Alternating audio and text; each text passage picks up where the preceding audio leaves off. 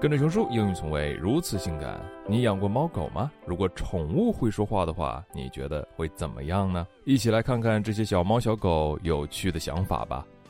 Number one，啊，This feels great, but I could totally attack her right now.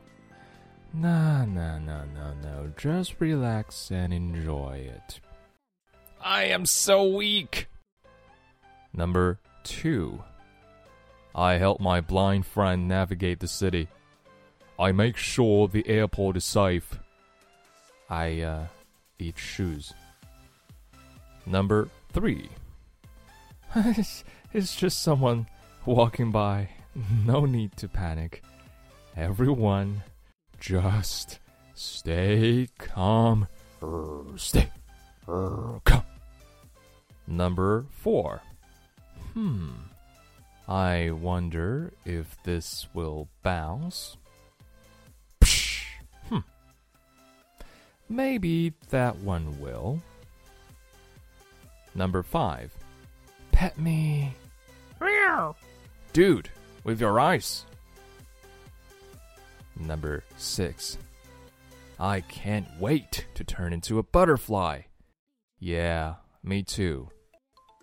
Dude, seriously? Number seven. hmm, but. Number eight. I puke in the kitchen. Merry Christmas.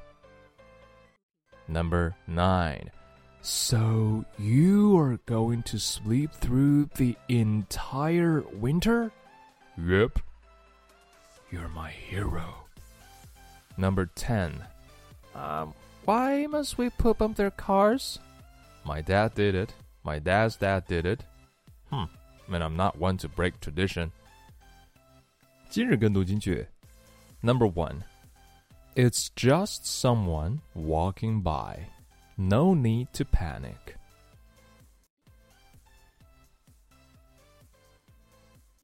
Number two. I can't wait to turn into a butterfly.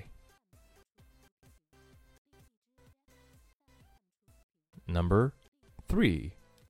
And I'm not one to break tradition.